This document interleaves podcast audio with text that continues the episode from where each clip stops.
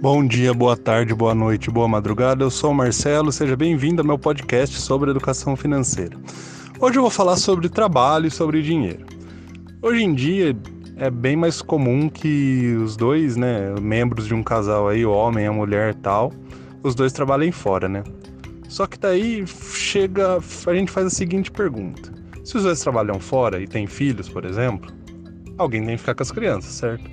Aí você tem que pagar uma babá, uh, ou uma escola, uma creche. Uh, se os dois trabalham fora, alguém vai ter que limpar a casa, porque vai chegar de noite e nenhum dos dois vai querer fazer isso. Falo por experiência própria. então, é que você vai ter que fazer? Pagar uma faxineira, uma diarista, alguma coisa assim. E se os dois trabalham fora, vão ter menos tempo para cozinhar, provavelmente. Então, talvez tenham que almoçar fora. Nem sempre a empresa dá vale alimentação, vale refeição os dois vão ter que se deslocar às vezes para lugares diferentes, então vai ter um aumento mai maior de gasto com transporte, com carro, com combustível, com estacionamento, com Uber, né, com táxi. Então a pergunta que eu faço é: será que você não está pagando para trabalhar? Será que os dois os dois membros do casal trabalharem fora é realmente a solução mais eficiente para a sua vida financeira? Não tô julgando, só tô questionando. Você já fez essa conta?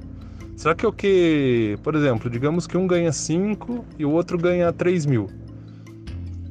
Será que esse salário menor, por exemplo, de 3 mil, vale a pena os gastos a mais que você está tendo por trabalharem os dois fora? São algumas perguntas que você deve fazer. Você já fez essa conta? Já colocou no papel? Pode ser que você está pagando para trabalhar. Seria mais eficiente do ponto de vista financeiro, né? Um dos dois não trabalhar fora cuidar da casa, das crianças. Já se fez essa pergunta? Por hoje é isso. Hoje é um post, um post não, um áudio socrático, né? Cheio de perguntas e sem nenhuma resposta. Por hoje é isso. Um abraço, fiquem com Deus. Para mais conteúdo sobre educação financeira, entrem no meu blog, o link está na descrição. Tchau, tchau!